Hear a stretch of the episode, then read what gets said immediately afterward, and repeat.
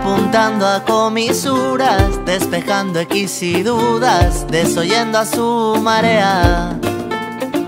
Nada que borrar porque no hay nada que acabar, decía sin hacérselo mirar. Pero cruzaba el revuelo, confundiendo a los inviernos, cada verso un paso que asaltar. Buenas tardes, estamos aquí en una nueva temporada, tercera temporada de la interview aquí en Colectivo Lobo Negro. Estamos esperando a que se una más gente. Sean todos bienvenidos a esta nueva temporada de la interview. Hoy día vamos a tener un tremendo, tremendo invitado. protagonista de hoy va a ser Axel Magnani, trompetista de La Pegatina, un contacto en directo con Barcelona. Mira hacia adelante porque atrás no deja nada. Lo que no conviene nunca avisa cuando llama. Puede que te embarques a hacer nudo. Hola Axel, ¿cómo estás? ¿Qué pasa, brother? ¿Cómo va? bien, ¿y tú cómo estás? ¿Cómo está todo por allá? Pues bien, bien, la verdad que bien. Aquí en casita, vamos. Genial. Hoy, qué increíble. Oye, siendo las 4 pm aquí en Chile siendo, y las 10 de la noche allá en Barcelona. Sí, claro. Aquí estamos del otro lado del charco. Vamos. Del otro lado del charco. Oye, qué placer. Bueno, para presentarte, para la gente que empieza a conectarse aquí en la sintonía, Axel Magnani, trompetista de la pegatina, músico francés y, bueno, tremendo personaje. Así que bienvenido aquí a la interview. Un placer tenerte aquí en contacto con nosotros. Sí, pues un placer, un placer genial. Bueno, tú Nacho también, bueno, hace tiempo que nos conocemos también. Hace rato, sí, muy muchas, gracias eh, por, la invitación. Es un placer estar Bacán. Sí, no, nosotros estamos hace un tiempo ya, estamos partiendo hoy día la tercera temporada de, este, de estas sesiones en vivo, que son la interview. Como te comentaba, cada semana tenemos invitados, músicos, artistas de diferentes partes. Y la idea es conectar, conectar con, la cultura, con, el mundo, con los artistas de todos lugares y, tener un grato, un grato momento, un, ratito agradable de claro, Esto es tremendo, eso es. La cultura es muy importante. Buenísima. Oye, Axel, cuéntame cómo has estado en este tiempo de, de, cuarentenas, de pandemias, de entradas y salidas. ¿Cómo se está manejando el tema ya en Barcelona? Bueno, yo creo que como todo el mundo lo hemos vivido, pues aquí poco se ha complicado, ha sido complicado eh, en algunas partes más que en otras. Eh, yo por suerte, mi familia y mi entorno, pues más o menos todo bien, así que guay. Pero bueno, lo lamento por las personas que han vivido cosas un poco malos, la verdad. Y aquí a Barcelona, pues eh, ha sido una experiencia complicada, realmente, pero bueno, también ha sido un momento donde todo se ha, se ha puesto más lento y todo. Y hemos, eh, hemos podido estar pues eh, componiendo, haciendo música, haciendo cosas que nunca haces y tal. Y, y, la verdad que fue un tiempo que había que aprovechar para crear también y fue el caso. Así que, así que entre comillas, bien. Pero bueno, esperemos que se acabe y se pueda volver a tocar pronto y que la gente esté bien. A mí es lo que me importa, realmente. Y claro, por una parte se aprovecha el tiempo para componer, para reencontrarse ¿Eh? con, con arte, pero claro, está ese como ese incertidumbre. Nosotros aquí estamos con la crisis de la incertidumbre que le decimos acá en Chile también, que llevamos ya cinco meses con la cuarentena. Sí, sí, sí, sí. Y guau, pero claro, se ve que en todo, en, todo el mundo se vive de diferentes intensidades, pero igual de, de crítico. En igual, de, a ver. Bueno, de duro. Para nada. Pero bueno, esperamos que se pueda salir y sobre todo es súper importante que se cuide pues todos los sectores de, de la vida real, social y laboral. Eh, la, la, salud es lo primero, evidentemente, pero yo, hay que cuidar también todo lo que es nuestro, que hace que seamos una sociedad, ¿no? Y ahí, ahí hay que estar, ahí hay que estar, vamos. Ahí hay que estar atento. Oye, y es heavy porque yo estuve hace un tiempo, bueno, acá, no sé, tú conoces un poco la situación en Chile eh, desde el estallido social que hubo en octubre del año pasado y cuando llegó la pandemia en marzo aproximadamente. Eh, siempre ha habido una conversación en torno a lo que es la cultura y la música aquí en Chile con respecto a la falta de apoyo y que con esta pandemia nos dimos cuenta de que la falta de apoyo no era solo en Chile, o sea, también nos dimos cuenta que había una falta de, atención a un poco de la cultura en el resto del mundo también, en general, sí, sí, sí. a ver, yo, entiendo que no sea fácil para cualquier gobierno de cualquier país, no es fácil gestionar lo que estamos viviendo ahora. Es complicadísimo, evidentemente, es un hecho. Nadie se lo esperaba y no estamos preparados. Ahora de respuesta a lo que estamos viviendo, pues hay que, hay que saber lo que he dicho antes, hay que saber cuidar un poco pues eh, todo por lo que se ha luchado pues en la sociedad, en la cultura, en la sanidad, en la educación, en todo eso, hay que conservarlo, hay que cuidarlo, porque claro, mucha gente depende de, eso para vivir o, o también ¿Qué pasó en un confinamiento? La gente necesitaba pues o leer un libro, ver una peli, escuchar música, eh, a lo mejor ponerse a aprender algún instrumento, si estamos hablando de música, aprenderlo. Y eso es, es, cultura, eso es cultura.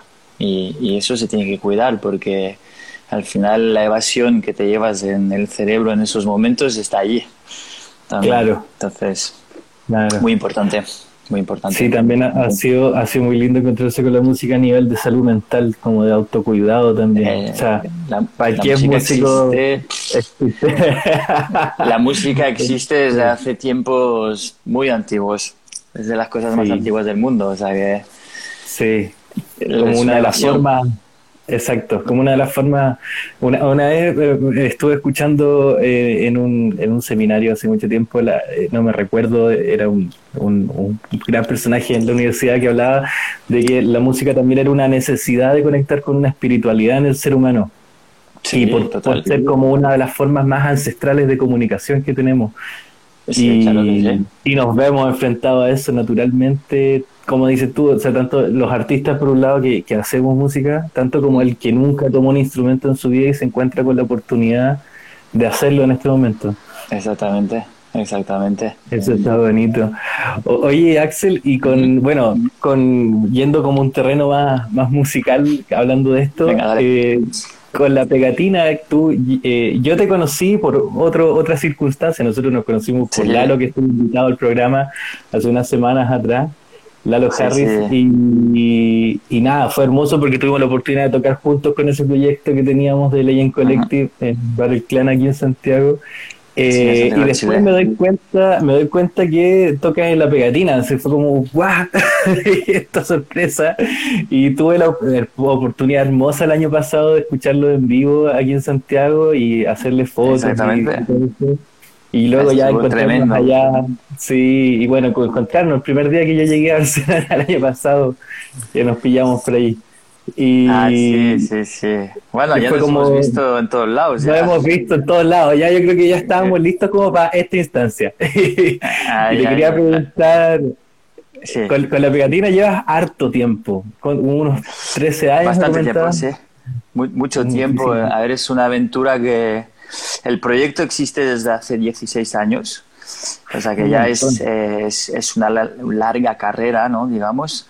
Eh, se juntaron pues eh, eh, Rubén, Adrià Ovidi, que son, un pueblo periférico de, Barcelona, que eran chavales, o sea, eran, eran ahí recién mayores, algo así. Ya, recién em, mayores. empezaron, sí, empezaron a tocar con toda la, toda la ilusión del mundo, la música. Eh, también cabe decir que en esa época, que es el principio de los 2000, era una época eh, muy buena a nivel de mestizaje en Barcelona. Yo creo que mucha gente que le gusta esa música, aquí fue una de las cunas mundiales de, de, la fusión de estilos y de, y de música así que mezcla música latina, europea, eh, balcánica y también de cosas asiáticas y africanas, o sea que, que, fue una época muy buena por la música. Y entonces el, el proyecto, el proyecto de la pegatina nace dentro de, eh, dentro de, esa onda, dentro de esa vibe, ¿no? Digamos. Y ahí, ahí arranco, arranco la historia. Yo llegué un poco más después, eh, en 2007. Y, por, por, casualidades del mundo y suerte o como lo queramos llamar, pues a, se presentó la oportunidad de conocer a los chicos, estuvimos juntos, empezamos a hacer música y tal, eh, más ahí ya, y colaboraciones y tal, y al final los chicos me dijeron, ah, pues vente, que, que estamos con muchas ganas de, de, ir por todas partes, de, de darle una, una, dimensión profesional a todo eso. Y cuando ves personas tan motivadas así, eh, ya o sea, la decisión es fácil, es fácil. Ya sabes que la gente, sí, la gente está con ganas de trabajar, de, de, darlo todo, entonces está guay, eso está guay. Qué genial. Guay. Mira, y Irina Este dice Axel es un puntual de la pegatina de los mejores. Un saludo a, Irina. pues un saludo, muchas gracias. Mucha gente que te está escribiendo ahí. Eh, saludos, mira, ahí te están escribiendo en francés también. Recordar que tú vienes de ¿Ah, Francia. Eres original de, Francia. ¿Cómo llegaste a Barcelona? ¿Cómo fue esa historia? Vamos al origen de esto. sí, sí, sí. Bueno, la... yo, yo estaba en la universidad. Yo estaba en la Universidad de Francia y estudiaba idiomas, eh, inglés, eh, español y francés.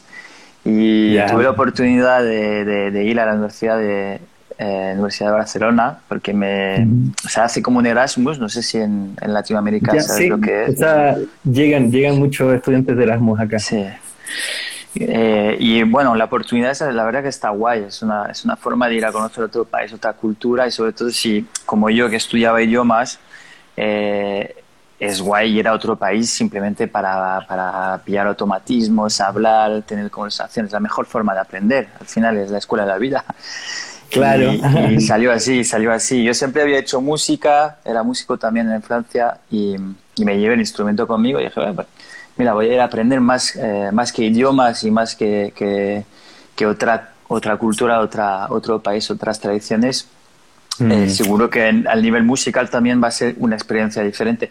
Y evidentemente que lo, que lo, que lo fue, porque llegas a Barcelona y, y la forma de hacer música es, es, un poco, es un poco diferente a lo que tenemos en Francia, lo que se escucha es un poco diferente.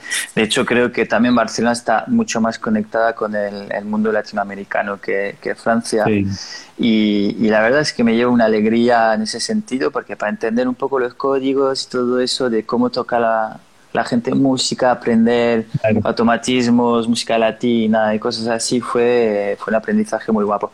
Y además que Barcelona te proporcionaba lugares eh, y sobre todo compartir con un montón de músicos que, que, realmente era guapísimo, porque es que gente de Brasil, gente de Chile, Estados Unidos, tal, y todo el mundo reunido, ahí tocas, ¿sabes? Claro. es tremendo.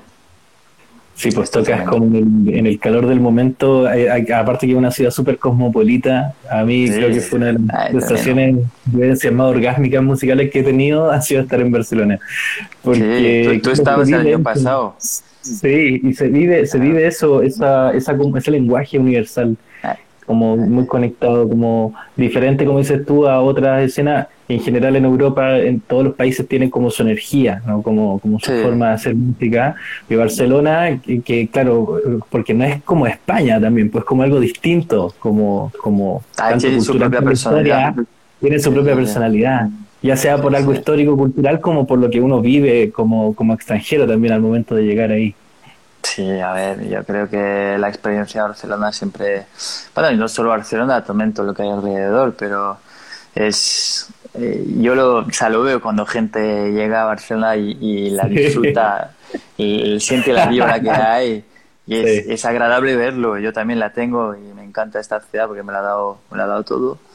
Y, y me encanta. O sea que aconsejo a la gente venir a verlo y vivirlo, disfrutarlo, pero disfrutar la, la esencia de la, de la, ciudad. No solo venir de fiesta o tal, no.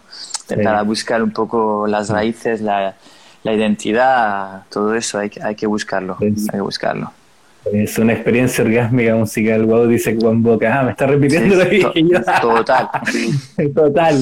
Oye, pero eso te, te, iba a preguntar ahora que emerge esta, esta, esta situación. Y yo lo vi, lo evidencié ya y lo, lo compartí esto con muchas personas, de que existen como, como una suerte de dos Barcelonas, como que está esta Barcelona turística de la fiesta de la discoteca de la noche, que es la que se vende, pero está esta Barcelona histórica, cultural, eh, familiar también, como de, de, mestizaje.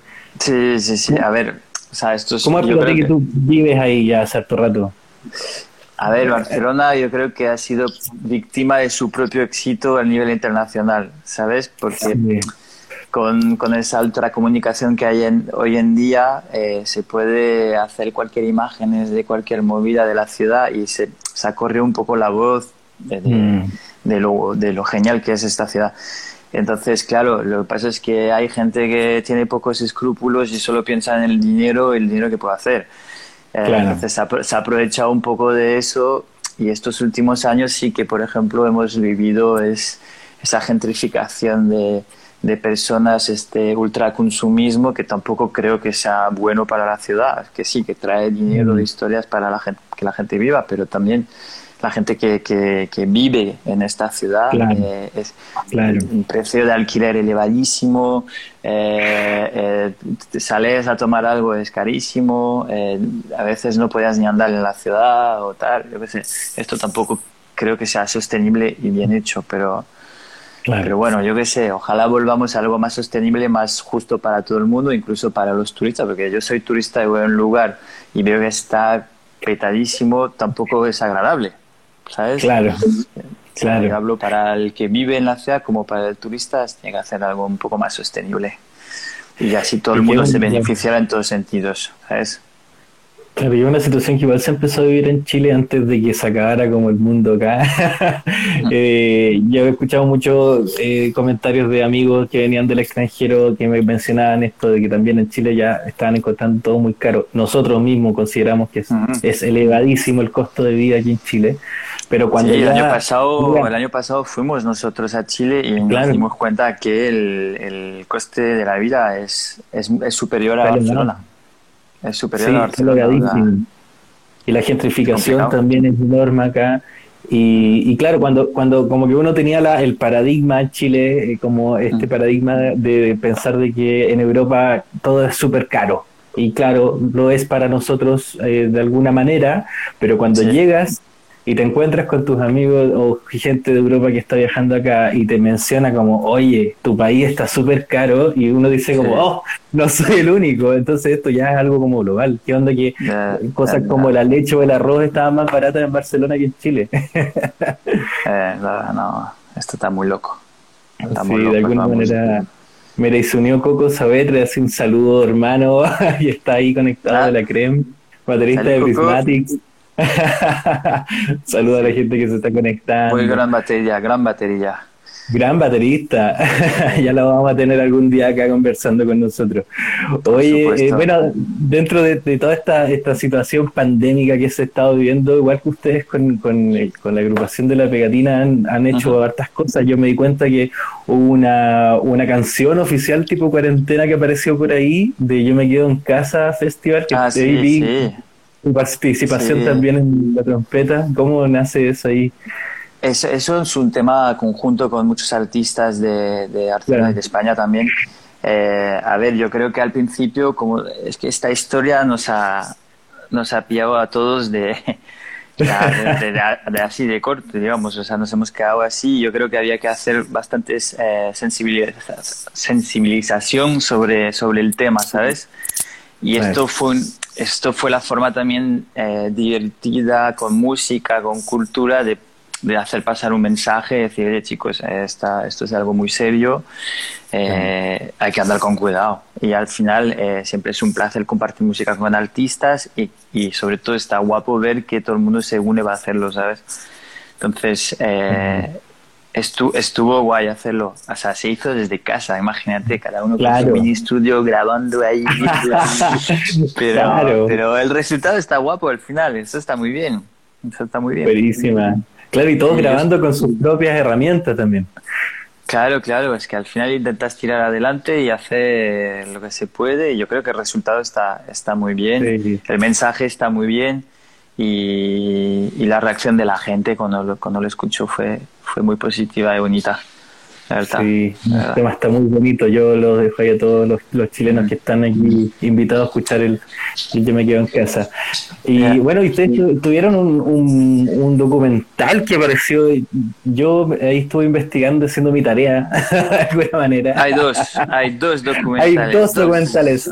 Pues yo me vi uno que está buenísimo, que los invita a todos a conocerlo, que es eh, Secreta Voces, que está buenísimo. sí, sí, sí. Sobre la historia eh, de la pegatina. Ahí sales tú con madre mía, ya te digo. Hay imágenes de archivos, ¿eh? Ojo, tremendo. Muchos años. Eh, para reírse un rato está bien, miradlo. Oye, qué buena. Ahí me, me, encantaba el documentar todos los temas que tocaba precisamente. Eh, me llamaba la atención el, el, el, la persona esta Jordi Turtos que hace un comentario en un momento del documental sobre cómo la pegatina, cómo la música de ustedes conecta con el mestizaje, claramente, y que y habla sobre el mestizaje que, que, se produce en Barcelona desde los años 80 y que es algo que hasta el día de hoy se, vive, se respira claramente. ¿Tú cuando entraste a la banda, eh, tenía ya como esa, esa, esa onda o fue algo que se ha ido como construyendo en el paso del tiempo?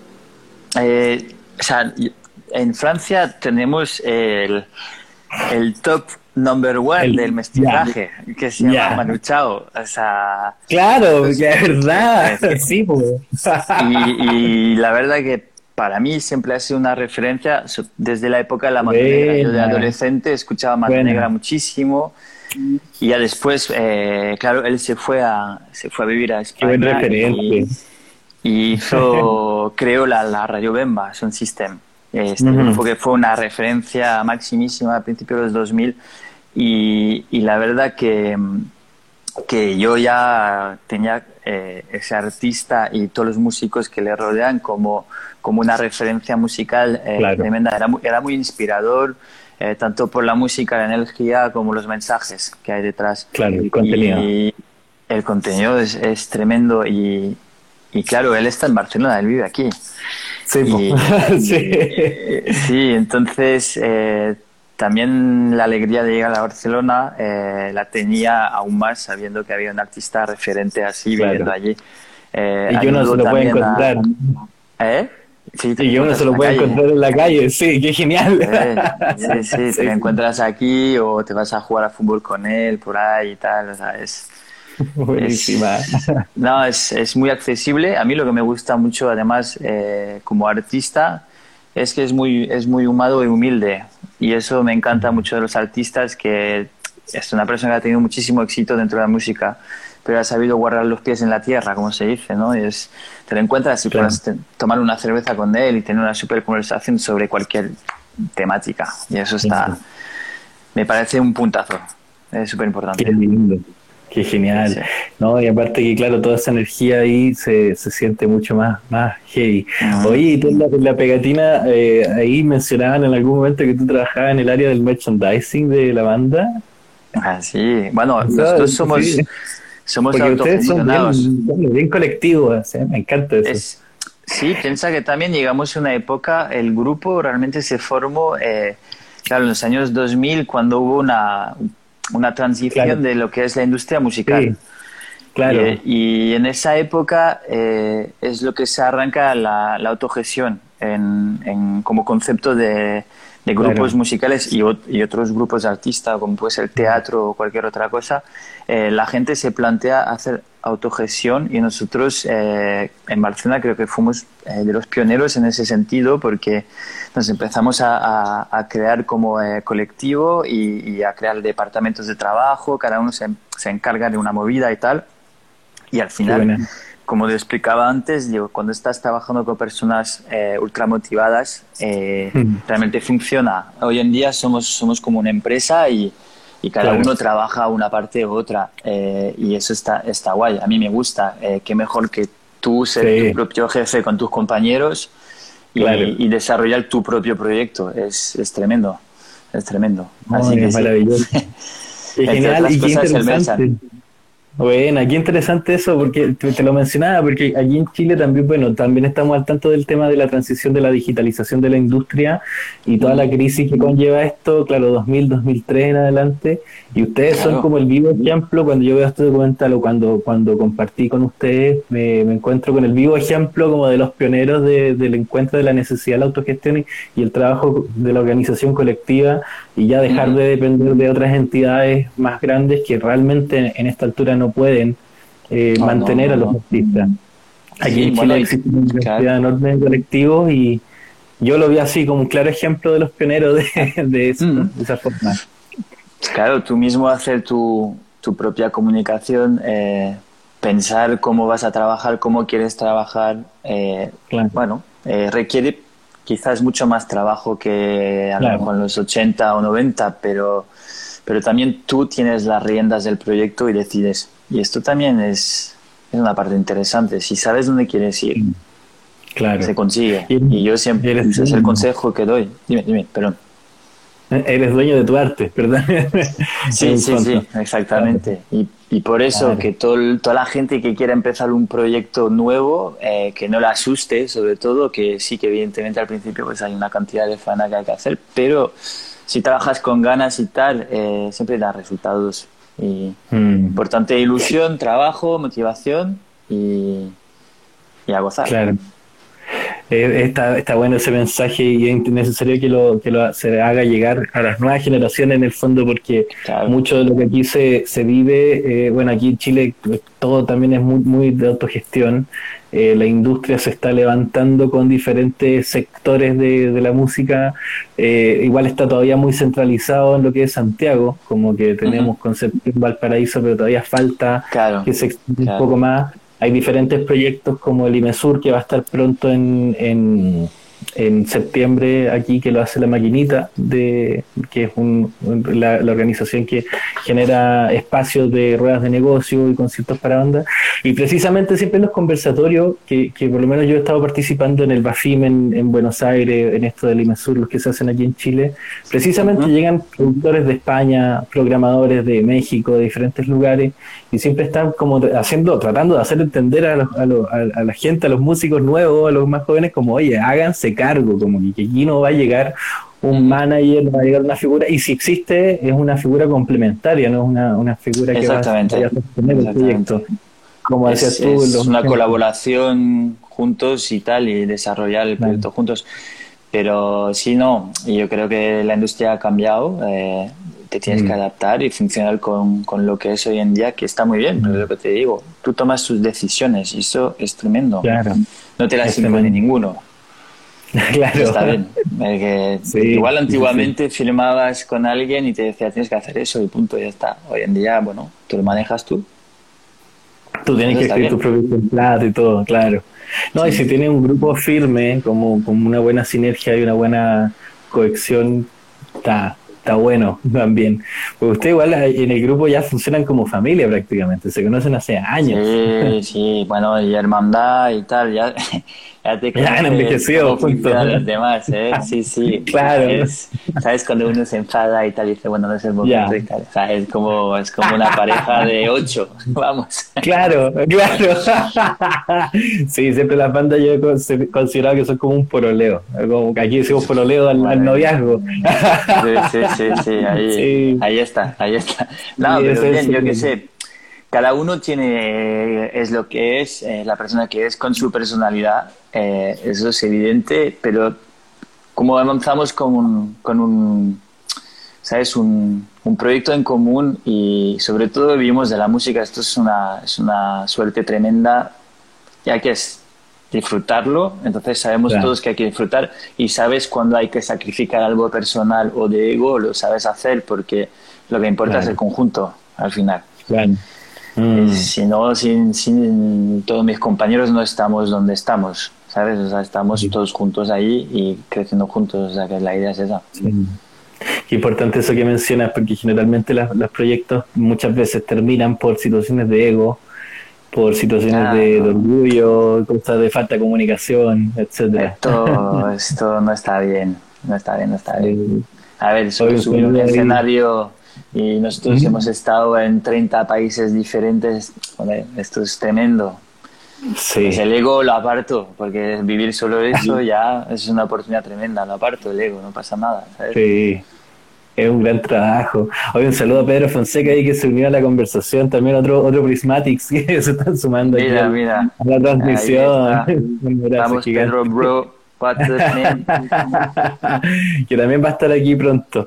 Eh, oye, bueno, estamos hablando de la llegada a Barcelona, tu experiencia con la pegatina, tu conexión con el mensaje, pero tú también tienes como una línea, una beta paralela, eh, me, he estado ahí dando cuenta en, lo que es musical participando también con colaboraciones. Cuéntanos un poquito de eso, cómo han colaboraciones con, con Lalo y proyectos personales. Sí, hay, hay, hay otros proyectos, evidentemente la, pegatina representa como el, el mayor proyecto, eh, la máxima ilusión también y, es mucho trabajo, es mucho trabajo. Deja poco tiempo para otras cosas al lado. Mm. Pero bueno, cuando se puede hay oportunidades y, y se disfrutan. Y, y en Barcelona ahora tenemos un montón de compañeros músicos en otros ámbitos. De hecho, estamos más en soul, eh, más jazzero, más blues eh, y todo eso. Y hay una escena súper interesante eh, de los cuales hay músicos y más allá son amigos también, porque Lalo, por ejemplo, de, que has hecho la entrevista, es, es muy amigo de muchos años, a lo mejor ya hace ocho o nueve años que somos muy brothers, digamos. y es súper interesante también disfrutar esa parte de la música con, con, ese tipo de artistas que es otra onda diferente, necesitas nutrirte de otra historia. Entonces, eh, tenemos varias jams, donde, eh, jam sessions donde vamos a tocar, eh, evidentemente ahora no se puede, pero la de Caña, la de El Marula, la de Figari, la Casa Figari, son, son lugares donde pues un montón de músicos de todos lados vienen y se arma una, una, una buena música ahí. Eh, de hecho, con Pedro, con Coco, con Lalo, que están, que están conectados, eh, vamos a tocar juntos en esos lugares y a lo mejor en una jam que te dura cuatro, cuatro horas y media y ahí lo das todo, lo das todo. Claro. de Europa, de Estados Unidos, de África, de donde sea. Claro. Y, esas cosas son, son muy buenas, así que cuando se pueda volver a, a la normalidad, invito a todo el mundo a venir a, esos lugares a disfrutar de esa música también. Sí. Es tremenda, tremenda. Si te gusta la black music, la soul, la jazz, blues, pues no dudes. Se Eso es. Eso es, ¿no? es una forma súper linda. Sí, sí, sí. Tú también has estado, de hecho. Sí. Tú también has estado ahí con nosotros. Sí, no, yo, eh, fue el nirvana para mí estar ahí. sí, bueno, la de Figari, que me recuerdo cuando la Lola me comentó, como, oye, quiero hacer una jam session en, en Casa Figari. Yo, el, bueno, el primer día que llegué ahí, nos encontramos a Figari, me quedé haciéndole fotos a Rodrigo y ahí ayudando a los chicos. Eh, tremendo lugar también. Y lo lindo, que a mí me encantaría que aquí en Chile también, se, luego ya de, poder solucionarse esta situación, poder eh, potenciar una situación así como la que se vive ahí en Barcelona, que es la de tener lugares y espacios donde se puedan hacer jam sessions y, que se vivan de esa manera. con amistad, de familia. Y sí, música en vivo así Así, a mí lo que me gusta de estos lugares que vas allí, en general, es como que arrancamos la jam, eh, somos como la backing band al principio, tocamos como 20 minutos, 25, y ya se suman ya músicos. Y esto es realmente lo guapo de la música en vivo, cuando es mm. todo improvisado, feeling, eh, miradas eh, y sobre todo ámbitos musicales diferentes, porque a lo mejor te viene un tío que viene con un clarinete, guitarrista de, de rock blues y tal, y se mezcla y viene un tipo a cantar hip hop y esto es claro. O sea, ahí, ahí es, la mezcla, es la fusión de todo, máxima fusión, ¿sabes?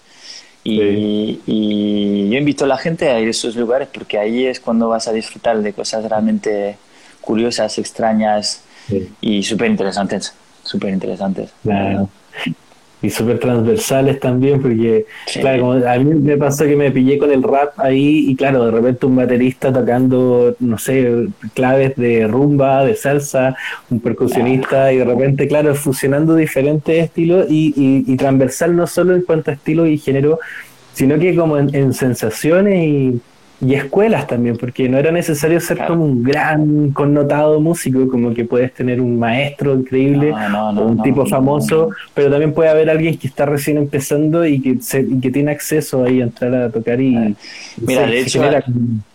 Hay, hay, un músico que se ha conectado antes que ha, que ha grabado con, conmigo el último disco de la pegatina, se llama Nando, es un saxofonista, es un mega eh, y, él tenía una frase súper interesante que me dijo una vez, eh, es muy filósofo, me encanta Nando, y que decía, y decía, a mí me encanta tocar con personas de cualquier nivel porque hasta de la persona que tiene el más pequeño como el mejor nivel aprendes algo. Claro. Y, él, y él lleva 25 o 30 o no sé cuántos años en la música y, y esa actitud es la buena, porque no, no se limita, no, no, es elitista, es de yo, he aprendido con todos. Y eso es una realidad, es una realidad. Y tienes razón. Está, está necesario porque es, la mejor forma de generar escuela también, cuando tienes como esa, esa disposición. y, y, también transmitir la ilusión a los que empiezan y que, para que sigan y que ellos eleven el nivel y mejoren y tal, ¿sabes? Si tú transmites eso, la otra persona lo va a recibir y va a crecer mucho más. Exactamente. Bueno, a mí me pasaba con, con Lalo, lo viví así y, lo, y me quedó claro que en Barcelona como que está esa energía que, yo, por ejemplo, hago rap, no, no soy eh, multiinstrumentista de escuela y nada, toco varios instrumentos y he ido tienes flow. tengo el flow. Y bueno, a mí eh, me pasó que, claro, Lalo fue mi primera instancia cuando armamos este colectivo acá, donde yo, claro, podía tocar guitarra y tenía la confianza y como que si me iba a equivocar o, quizás sentía que no sabía mucho, bueno, seguía estudiando, pero había una, una apertura en el, en el grupo y una contención a nivel grupal que generaba más entusiasmo y más ganas de aprender y, de que sea algo recíproco. Y cuando llegué a la Jam de Barcelona me di cuenta que era así, como que, claro, llegaba, de repente yo no me sentía muy seguro, claro, porque tenía así como tremendos cantantes al lado, pero bueno, también uno aprende a confiar en lo que uno tiene y a valorarlo. además, además Lalo tiene esa facilidad humana como para ponerte bien en confianza. sí, hacerte sentir bien. Ya, llevo ocho años tocando con él y te digo que la cosa fluye. No, es algo, es algo bien, bien interesante. Y bueno, yo lo vivía ya, lo viví con, con todos los chicos, con bueno contigo, cuando compartimos en algún momento ahí, y con, con Pedro, con Joco, o sea, vivir la, la soltura en el fondo, como el relajo de, sentir que, hay que disfrutarlo primero, primero que todo. La música es para eso. La música. Sí, bueno. Acá hay que aprender mucho de eso porque hay un momento en donde hay ciertos círculos donde también hay mucha tensión con ese tipo de cosas. Como que mm. en Latinoamérica hay mucha soltura, hay mucha llama, hay mucha, mucha como eh, frescura también con el tema de eso de fluir, de sentirse en confianza y algo muy rico que se puede encontrar en diferentes círculos, pero en otras zonas también falta que se aprenda esa, esa estructura que se vive allá, ese, relajo. Bueno, pues cuando vengas de vuelta ya sabemos dónde nos vemos, ¿no? Sí, claramente, la llama. Oye, Cuéntanos un poquito cuáles, tú me mencionaste que habían dos documentales de los que estábamos hablando, yo solo vi uno, así que me mi tarea no estaba tan bien hecha. Sí, sí, bueno, no, el, otro es bastante más antiguo, por eso igual... Ah, ya, perfecto. Mm, ya. Se llama el docu, de hecho es un poco más, eh, no es tan eh, profesional al nivel de, de entrevistas y de historia de grupo, es más eh, una carta de presentación de lo que, de lo que es el proyecto en sí de una forma un poco más eh, divertida humana. Se llama el docu, de hecho. El, documental, el docu. Debe ser de 2000, 2012 o algo así. O sea, ya somos, somos unos chavales. digo ya. ahí claro. Ya, nos quitan ya. Pero por eso está guapo verlo también. Claro, oye, qué buena. No, me imagino también toda la transición, no solo como musicalmente, sino que como experiencia de vida, porque algunos han sido padres, eh, otros ya tienen sus pelos más blancos, como que hay diferentes evoluciones. Pero se mantiene. No le quedan pelo Pero se mantiene el espíritu, y es lo más interesante. Sí, sí, sí, no, sí, sí. Es lo que te digo, la frescura no hay que perderla. A ver, nosotros también tenemos la suerte de, de encontrarse. Eh, con públicos diferentes, de hacer viajes o, lugar, eh, o ir a lugares eh, bastante, originales también en el mundo y no siempre volver a hacer los mismos escenarios o los mismos contextos. Yo creo que también eh, te retroalimenta a ti eh, ir a un lugar, a otro país, a encontrarte con otro público, ganarte, irte a un lugar donde nadie te conoce. Esto también tiene un puntazo de subes al escenario con el gusanillo de que espero que, el espectáculo les mole, ¿sabes? Y, y, y es todas esas variaciones de, de, tipo de actuaciones son, son tremendas, son tremendas. No, es una experiencia súper super interesante. Oye, ¿y tu, tu primera experiencia en Latinoamérica cómo fue? Porque tú no habías, ah. las primeras veces que viniste fue con la banda o, habías tenido algún acercamiento antes? No, la primera vez fue con la banda y fue en Ecuador. Mm. Ecuador, fuimos a tocar a Quito. Ahí hará, pues hará ocho años de eso. Eh, fuimos a Quito, fue, fue, fue tremendo, la verdad, porque es que además creo que el primer lugar donde, o sea, igual me equivoco, ¿eh? igual digo, hago un fake ahora, epic fake, igual, pero creo que la, la, plaza donde tocamos la primera vez con la pegatina puede ser eh, que sea el primer lugar donde la mano negra tocó también en Latinoamérica. Mm. Por, la, por la simbología, ya te digo, que nosotros perseguimos a Manu Chao. claro. Sí, en el camino. Sí, no, y, la verdad que, que fue súper guay porque además nosotros tuvimos la suerte de que, eh, aparte de haber hecho actuaciones que fueron súper bien, eh, tuvimos la suerte de, de, poder entrar en una, en una comunidad indígena y a pasar un día y medio allí. Entonces fue eh, también una oportunidad de ir a conocer la, la, cultura ancestral de, de, la, de Ecuador y, y, una reserva indígena cómo siguen viviendo con, con sus tradiciones, su, el quechua, de hecho, el idioma, eh, sus, sus celebraciones a la Pachamama y todo eso. Y fue como una experiencia muy humana, eh, muy fuerte, fue muy fuerte, muy emocionante. Eh, y ese es la primera experiencia en Latinoamérica que tuvimos con, con, el grupo y a nivel personal también. Wow. O sea que fue. Claro. Fue ahí se creó una conexión súper fuerte con el continente y la verdad mm. que, que, volvimos muchas veces después eh, con el grupo, que sea México, Argentina, Chile, Uruguay. Eh, y cada vez eh, fue también, bueno, fue, fue, diferente porque cada país es diferente, evidentemente. Sí. pero fue siempre muy, te sientes como en casa, ¿sabes? Hay como una hermandad tremenda. Sí, hay una conexión súper linda y aparte interesante que llegaron justo a una zona indígena, entonces conectaron inmediatamente con las raíces de Latinoamérica en todas sus formas. Y, ya después como las ciudades con las giras y todo, viviendo como estos dos, este balance entre estos dos planos, está bien. Sí, sí, y la gente te recibe súper bien siempre, eh, se rompe el hielo fácilmente y eso me gusta un montón. A ver, también el idioma es, es muy parecido, entonces ayuda Aquí viaja tres días y sigue hablando el mismo idioma. sí, pero bueno, con, pero con sus expresiones tan diferentes o, o su voz de palabras, su humor, que es diferente. Sí, súper eh, distinto. Eh, pero eso es genial, o sea, a mí me, me flipa un montón conocer, aprender, intercambiar, eso es tremendo. Es, genial. Oye, ¿cuál ha sido como alguna anécdota o experiencia como que has tenido aquí dentro de estos países de Latinoamérica, que tuviste tú personalmente? Que yo tuve personalmente. Eh, ah, pues, tendría un montón, la verdad. Eh, sí, no, tuve la. Mira, por, por elegir una que me, la primera que me viene a la, a la cabeza, sí. Eh, fue a Colombia, pero no fue sin el proyecto, eso, eh, fue personal. Eh, estoy como un mes y medio en Colombia, viajando y conociendo el país. Me encantó porque es un país que está muy, muy conectado con la música, con la salsa y todo eso. Entonces, tiene una cultura tremenda y son eh, unos músicos y también saben bailar bien.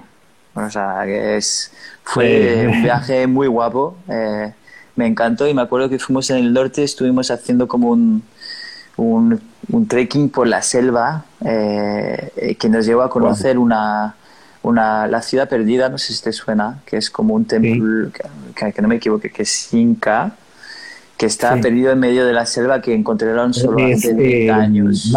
Maya tendría que ser en esa zona. Si es Colombia. No quiero, no quiero decir ninguna tontería porque queda. Pero sí, vamos a dejar ahí. Sí. Queda muy poco porque se ha descubierto hace muy poco y está como muy, ah, muy destrozado y todo, eh, casi desaparecido. Y fue una, fue una, un viaje tremendo, pasando por la selva, pasando por pueblos indígenas también y, poder eh, conocer, compartir. Eh, ah, fue, fue tremendo. Aconsejo a la gente de ver esa zona porque me gustó muchísimo. Qué genial.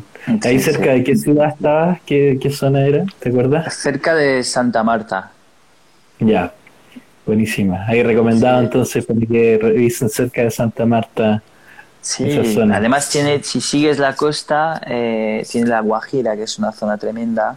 Eh, tiene, nada, es... Eh, me encantó, me encantó, me lo pasé súper bien. Ah, además es, un país que que, yo creo que por mala suerte eh, la gente tiene una cierta opinión de él que yo creo que es equivocada porque la, es gente muy, muy, muy, muy simpática y que te, que te, recibe genial. O sea, a mí me trataron genial. Tremendo. Sí, bueno, aquí en Chile hay mucho cariño con Colombia, hay mucho colombiano viviendo acá y, y hace unos años también hubo, hubo mucha escena aquí que llegó fuerte de la salsa, de la rumba apareció aquí La cumbia. soy fanático de la cumbia.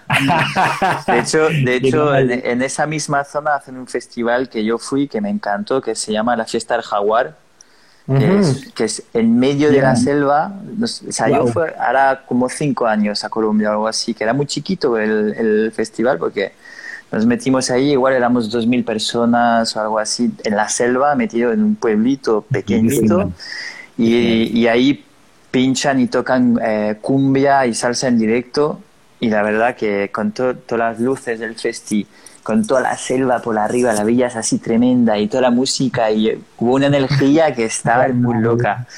claro, y el calor, la humedad, la jungla. Sí, sí, te tomas wow. burroncito este que está rico y estás en el paraíso, vamos. Qué hermoso. Oye, qué bacán. Entonces, hay una buena anécdota en Colombia y buena recomendación también para, para los que quieran pegar su tremendo. qué buena. Oye, y aquí en Chile me comentabas la, otra vez que estuviste, estuviste viajando con la pegatina en eh, Santiago, Concepción y Valparaíso. Fueron como las tres ciudades que sí, sí, la última. Sí, sí, hace ahora un año de ello. Fue en febrero del año pasado, creo, si no me equivoco. Sí, fue como en febrero del año pasado. Eh, eh, eh, claro, estuvimos ahí, estuvimos ahí juntos. Ahí nos pillamos, en Santiago, sí. Mm. bueno, nos pillamos en, también, yo lo estuve siguiendo en los dos conciertos que hicieron en Santiago en Club Chocolate y, en, Casa Conejo. Casa Conejo, exactamente. sí, en ahí estuvimos bien. Pequeñito y lleno y lleno. sí, no, y una energía súper buena, yo me acuerdo que así fue tremendo. Además, era el último concierto porque el día siguiente creo que mm. volábamos de vuelta Así que fue el momento adecuado para estar un poco de fiesta. sí, estuvo buena. La, la, after concert estuvo buena.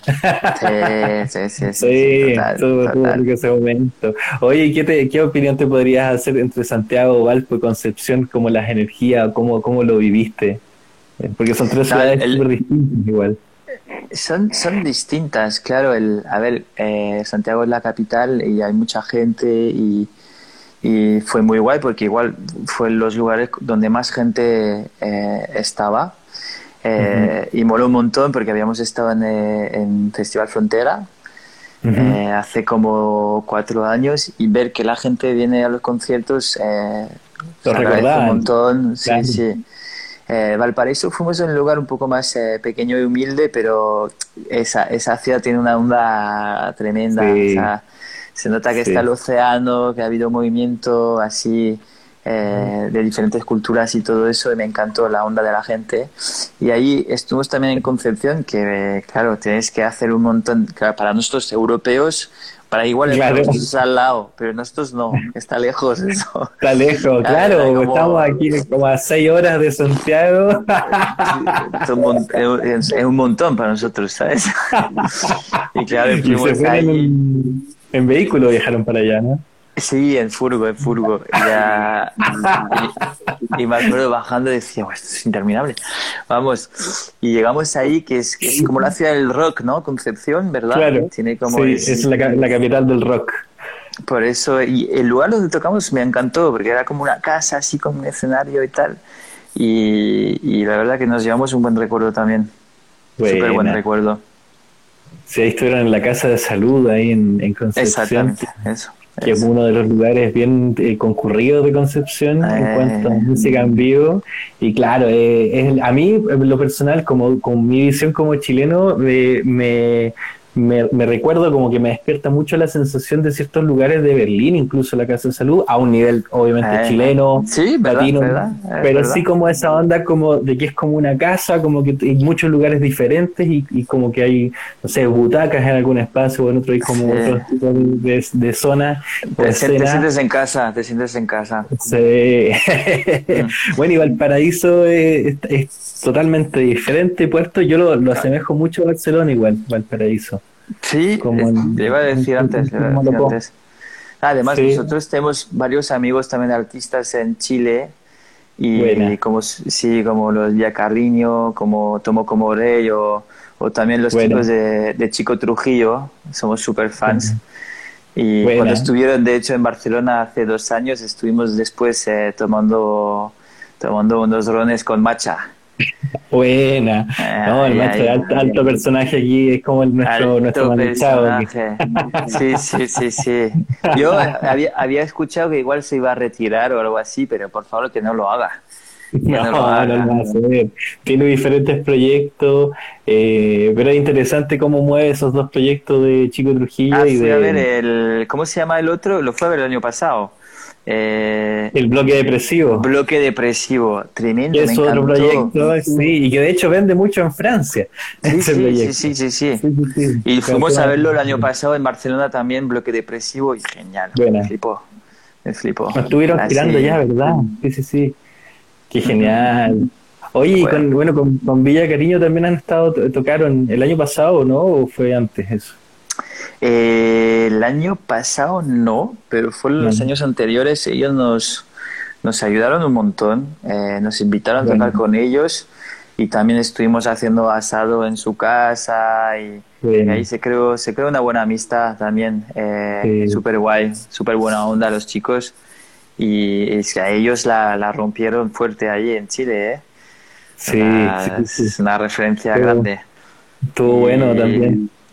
Sí, sí, sí. Y también en México nosotros coincidimos como con los Tomo como Rey, eh, que es súper buena onda también. Ahí en directo Sí. son la gaña. Son Son buenísimos. Gra- y grandes ese- músicos. Ese mestizaje chileno como con la cumbia principalmente, pero que sí, como sí. el estilo de acá, que, que es bien distinto también a lo que se ve en Argentina, que está la cumbia más Otra como y otra onda, también muy buena. Y como que hay una identidad. Siempre- Aquí en Chile siempre hemos tenido el debate de que consideramos que no tenemos mucha identidad musical, pero es precisamente por el mestizaje. Ah, no, eso no es Desde verdad. afuera, tenéis, tenéis. Sí, desde tenéis afuera un se montón. Sí, pero desde acá adentro eh, estamos muy cerca, entonces como que nos cuestionamos mucho y nos confundimos Pues, mucho a veces. di- disfrutar más y no cuestionar tanto. Sí, ahora que me estaba recordando, ustedes, claro, el año pasado tocaron con los de los de abajo, que es de México, Sí. Sí, Y yo sí, tuve sí, la- el placer de conocerlos en el WOMAT, que es este festival que se hace aquí en, sí, en- sí. que se hace en diferentes partes, se hace en Recoleta aquí en Santiago.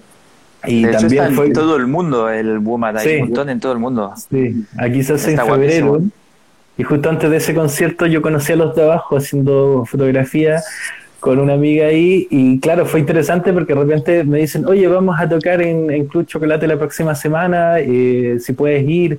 Ya, obvio, dije yo, voy feliz, los acabo de conocer. Estuvimos de fiesta un montón, carreteando, como decimos acá.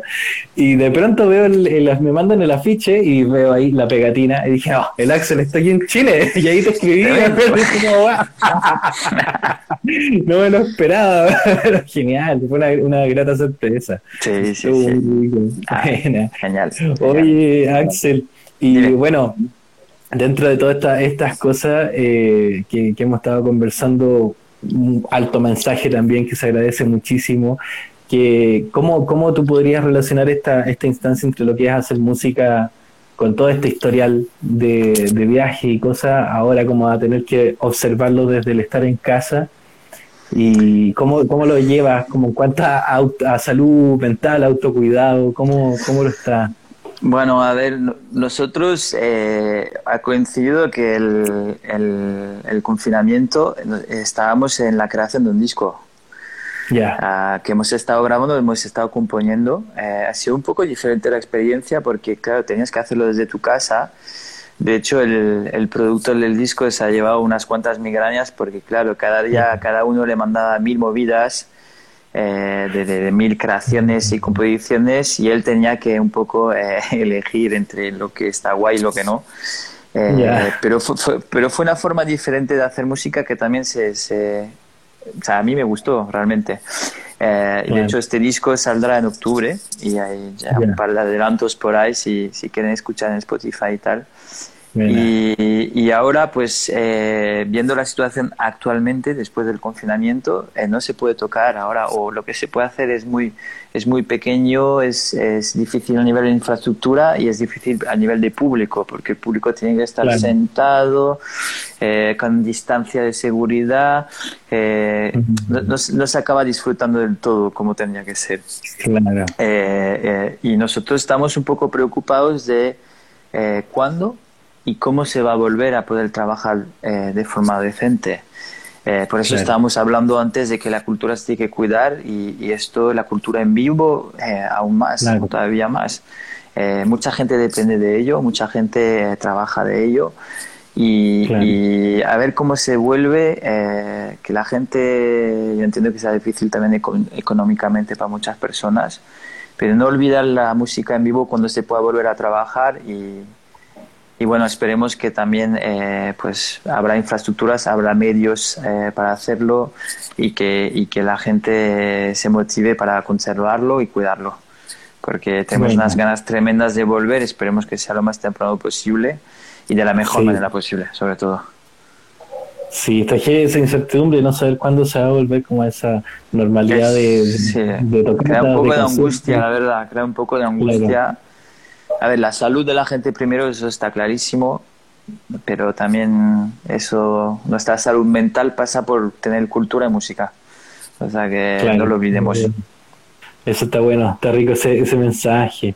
Ah. Oye, quiero aprovechar un poquito aquí dar un, un, aviso que me acaba de llegar. Necesito dar un aviso de utilidad pública para precisamente que puede servir a los que están escuchando este, esta transmisión y también para que lo sepas tú.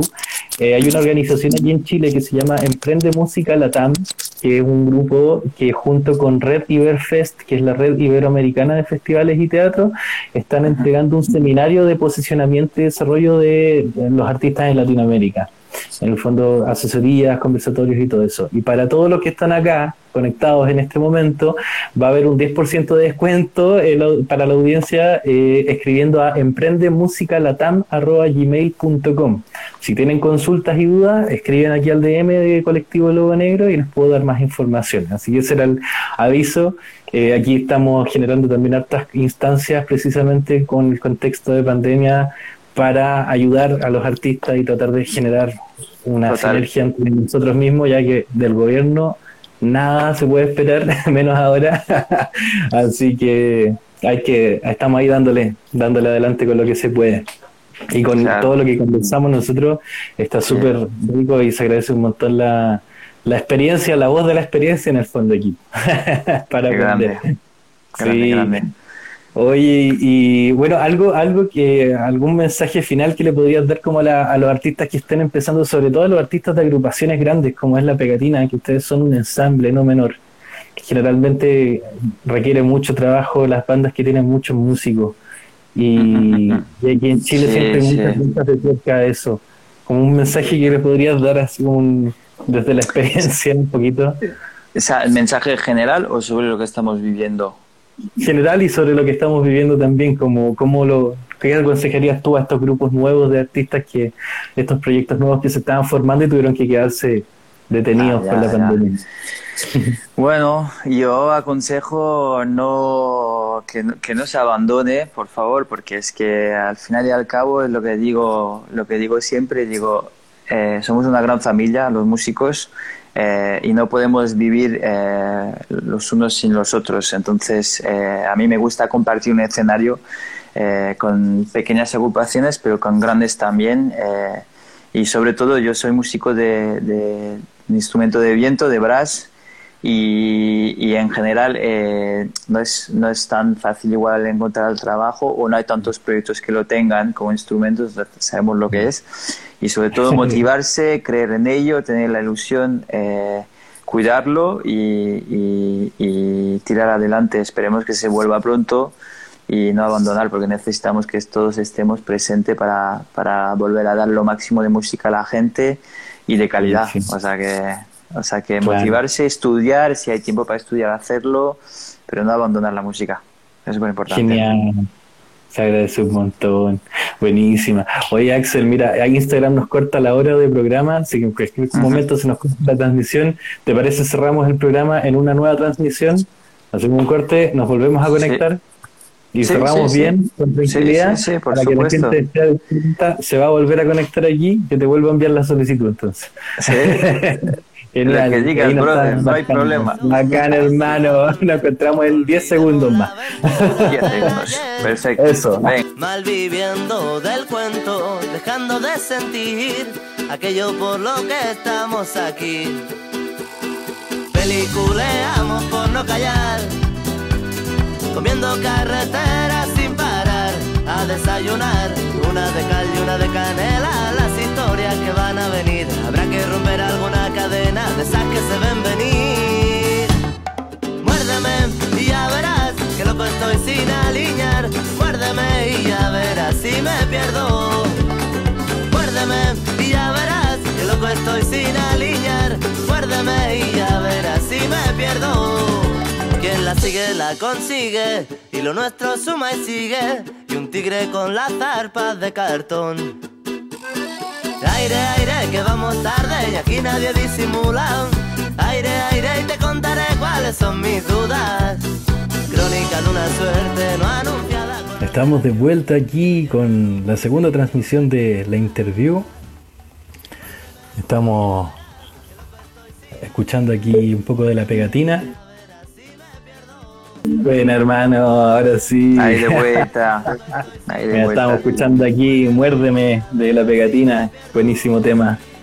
Esto es de. de, no, es del último disco, esto es de un disco antiguo, ¿cierto? No, no, no, no. Esto se hace un disco, te diría que debe ser Chapo Melón, puede ser. Que son, son, son siete discos ya. Entonces son, claro, casi, casi son 90 temas. Tengo derecho a equivocarme. ¡Wow! ¡Wow! ¡Qué genial! Oye, y ahora, bueno, ahora lanzaron un videoclip también con la pegatina. El darle la vuelta. Sí, hemos sacado hace muy poco un videoclip. Está buenísimo. ¿Cuándo lo grabaron ese? Eh, pues se grabó a principio de julio, si no me equivoco. O sea, hace muy poco realmente. O eh, no, o en junio, en junio, tontería digo. Eh, sí, se grabó en el Tibidabo, no sé si la gente lo conoce, es un parque de atracción antiguo que está guapísimo. Ah, en Barcelona, sí, está muy lindo el, el, la escena, el paisaje, muy lindo, muy bien logrado. Qué bonito. Mira, mi gatito. Mira, era un visitante, buena. Quería salir, quería salir. Claro, quería hacerse famoso.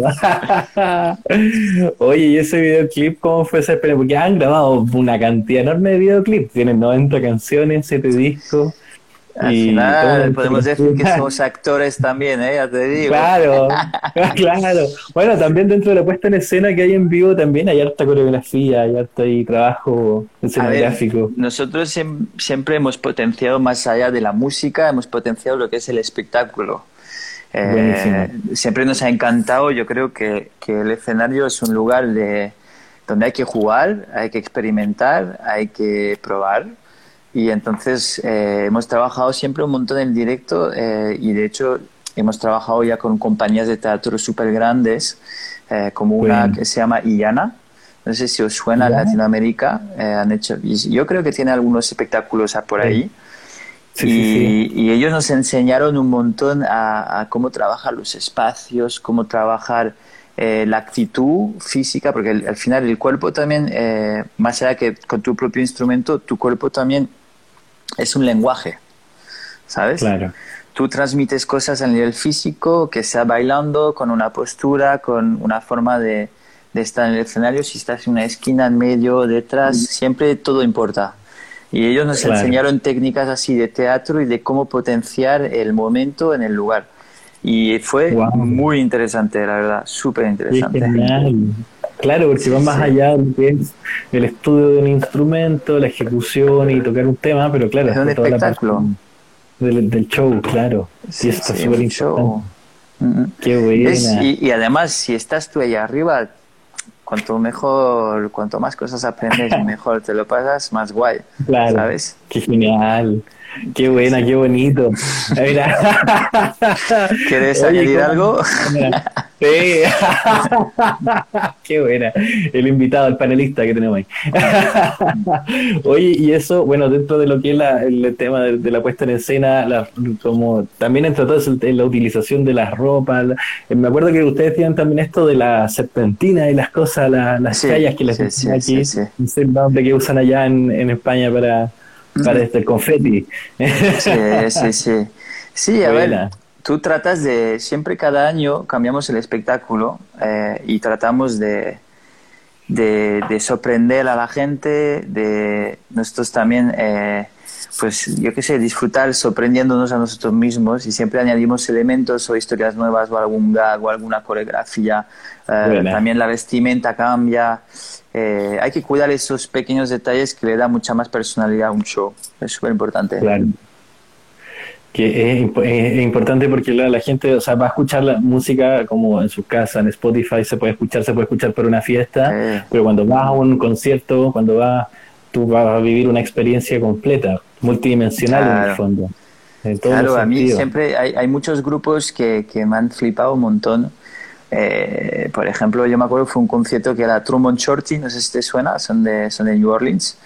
Y, Mira, y también, sí, ellos trabajan mogollón. Eh, eh, el show en el escenario, la actitud, la forma de tocar. Y me acuerdo que el el final del concierto en el bis eh, volvían a subir al escenario y cada uno cambiaba instrumento y se ponían a tocar por orden y decía no puede ser y, y que lo tocara igual que bien que el suyo propio. Yo me quedaba así esta peña eran todos multiinstrumentistas. Sí sí y me, me, encantó. Y ahí tú veías también ese papel en el escenario que no es solo tocar música ¿sabes? es, más allá, es, es un show, es imagen, es trabajar. Es actuar, ¿sabes? Eso es. Claro. Mira, y Pablo Lop dice, ¿quién está ganando el show? es, es, es, un colega, Ah, bueno. Y que, le gusta a mi gatito, le gusta a mi gatito. Buena, Kirk. No, está muy adorable Kirk ahí escuchando tu entrevista. Sí, sí, ahí es su momento de compartir. ¿Eh? Amiguito. Qué buena. Le, gusta chupar cámara, le gusta chupar cámara. Le gusta chupar cámara. Aquí decimos el roba cámara, decimos en Chile. Sí, Oye, y para la, la, creación de los temas, cuando se componen ahí, ¿cómo entras tú en el área de los, de los bronces? En la composición de los bronces o en la, la realización. Eh, pues mira, es una buena pregunta. Eh, este año lo hemos trabajado de forma diferente porque como hemos trabajado desde casa, en general solíamos estar en el local de ensayo, te llevas el tema a casa o en el momento buscas un poco la, frescura y creas una melo. Ahora en casa ha sido un mm. trabajo un poco diferente, eh, como se trabaja con programas de grabación y tal, tú puedes probar mil historias. Y lo que me gustó precisamente es que en la composición de los vientos... Eh, lo que se ha hecho muchísimo este año es eh, crear una, dos o tres melodías que mandas por separado, más arreglos de brass que son más eh, rítmicos o de acompañamiento o de, o de background, lo que se llama background, y creas eh, hasta las propias armonías con trompeta o, con otro instrumento, entonces tienes como ocho o nueve trompetas, tú lo mandas en bloque al productor, el productor escucha cada una de ellas y y después elige las combinaciones que más le interesan. Y eso también ha sido un trabajo súper interesante, porque según el tema que tengas, que puede ser una rumba, eh, un merengue, un rock, eh, los arreglos no son iguales. Entonces, eh, también a ti te permite trabajar muchísimo la técnica y la armonización. Y a la vez tú ves cómo trabaja un productor, productor y, y, te quedas con los detalles de decir, esa combinación de voces sí que me resulta potente para ese estilo, ¿no? Y eso te lo tienes que apuntar en algún rincón de la cabeza, ¿sabes? Es un bonito trabajo y, bien interesante cómo haces de mandar, claro, ocho tracks en el fondo a, Sí, después con el trombonista yo se lo mando, él también me propone otra cosa porque él tiene una otra visión de, de la historia y a mí me encanta compartir y cambiar incluso mis propias cosas, ¿sabes? No me importa nada. Eh, todo lo contrario, si él encuentra algo mejor, me dices, ya, esto me suena un poco mejor, probarlo así, tal, pum, te la manda, wow, pues sí que queda mejor, hagámoslo así, ¿sabes? Claro, es que está súper rico eso de cuando tú creas una composición, de precisamente uno la crea para permitirla cuando estás trabajando en conjunto, desglosarla, hacerla pedazo y claro, hacer un Frankenstein después de, de, eso es lo más guapo.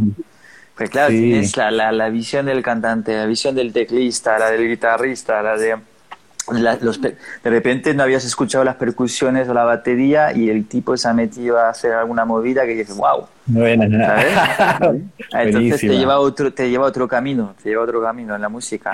Claro. Y eso está guay. salir de esas zonas de confort en el fondo y como que para, precisamente integrar cosas nuevas. No, no, no, no, no puedes seguir haciendo lo mismo siempre, o sea, hay que investigar, hay que probar, hay que ver, eso está bien. Buenísima. Oye, Axel, algo que estés escuchando actualmente que te gustaría recomendar, algo que, te esté ahí pegando. Eh, pues eh, sí, a ver, tengo varios ahora que, que, me han molado. Estuve, de hecho, justo antes del confinamiento, estuve en, en Argentina. Y ahí descubrí un, estuvimos un mes, un mes y medio casi en Argentina y, descubrí un grupo que me encantó, pero que me encantó y que, y que me recuerda mucho el viaje, se llama La Delio Valdés. Ya, La Delio Valdés, buenísimo. Que, me, me, flipó, me flipó muchísimo, me gustó mucho ese Mira. cumbia buena, bien tocada, bien cantada eh, y con, con, con tocata argentina también, se nota la cultura allí. Y eso me encantó y... Mm, ¿Y qué más podría decir que me, que me flipo así de música últimamente? Así hay un grupo de Canadá que me encanta, que se llama Soul Jazz Orchestra. Buena. Y eso son de, son de Toronto, si no me equivoco, y es instrumental, eh, pero tienen, tienen unas melos y unos arreglos y una onda que, que, que transporta bastante. Qué genial. Me encantan. Me encantan. Buenas recomendaciones ahí. Os recomiendo escuchar eso. Qué genial. Yo me los apunté aquí mientras me los decías para buscarlo. Y recomiendo a todos los que están aquí viendo este live que también se lo, se lo apunten para, para escuchar aquí un poquito los gustos de Axel. Sí, sí, sí. Bueno, si quieres te puedo decir algunos más ahí que escucho, pero... Por favor. Sí, uno más, uno más así. Eh, pues, pues, mira, que hemos hablado antes, recomiendo escuchar Truman Shorty. Trombone Shorty, buena. Sí, muy gran músico, tremendo, tremendo músico. Qué genial. Apuntadísimo entonces. Buenísima. Oye, Axel, ha sido un, un tremendo placer estar compartiendo este ratito acá y vale, espero que nos veamos en carne y hueso pronto, eso sí. Pronto. Mira, yo tengo las ganas o en Chile o aquí en Barcelona. No en Barcelona, donde sea. Bueno, donde sea, si vienes para acá me mandáis un mensaje nomás y aquí con los brazos abiertos te recibimos. Y, nada, sería increíble encontrarnos de nuevo y hacer música y conversar un ratito y compartir una birra. Ahí, ahí está. Ahí está. ahí está, ahí está. Y, es, y especial abrazo a nuestro brother Lalo que no sé por dónde. Un abrazo gigante, sí, un abrazo a Lalo Harris, que además va a escuchar esto o va a estar por ahí con Sebastián y familia. Sí, sí, sí. La familia. Bueno, Axel, oye, un saludo tremendo a todos los que han estado conectados, conectándose y siguiendo la transmisión. Muchas gracias. Mira, Danica Dorada, este también es un grande desde Argentina. bueno, un saludo. Buena, un saludo a toda la gente de que está alrededor del mundo. Y gracias a todos, Irina, Muchas gracias. Se agradece un montón. Y gracias, por supuesto, a ti, Axel, tremenda persona, tremenda alma. Yo me siento súper feliz de haber concretado esta, esta reunión que teníamos pendiente y la tenía pensada hace mucho tiempo. Y para abrir esta tercera temporada, así que está increíble. Y a ver si hacemos algo juntos también. Sí, se viene. Yo claramente yo estoy apuntado ahí a, que hagamos algunas temitas. Estaría bueno, estaría bacán. Sería bien bueno. Eso. Buenísimo. Genial. Bacán, bueno, para, para todo, bacán. Para todos los que están en esta transmisión, les informo que este programa va a estar en Spotify disponible también en audio junto ahí algunas temitas que para escuchar música y escuchar esta, esta conversación.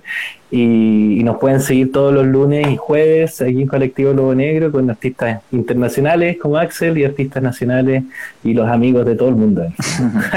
Buenísimo. Sí, genial. Pues nada, brother, un montón. Y muchas gracias por todo. Gracias. Gracias a ti. Igualmente, bueno, pues, nos estamos viendo y estamos en contacto, entonces Axel, te mando un abrazo y gracias por estar aquí bien. Dale, brother. Que tengas una bonita noche, buena semana.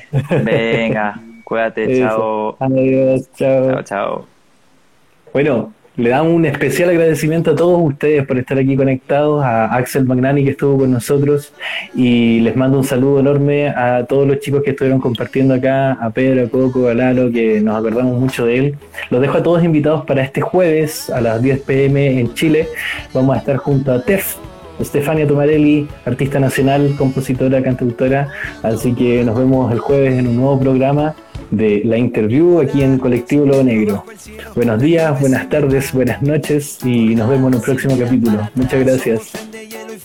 De llegar sin avisar, cantándole a todo lo que vendrá y sentir que no me falla la voz. De verano en verano tú y yo. Arriba y volar y sentir que ya no queda veneno.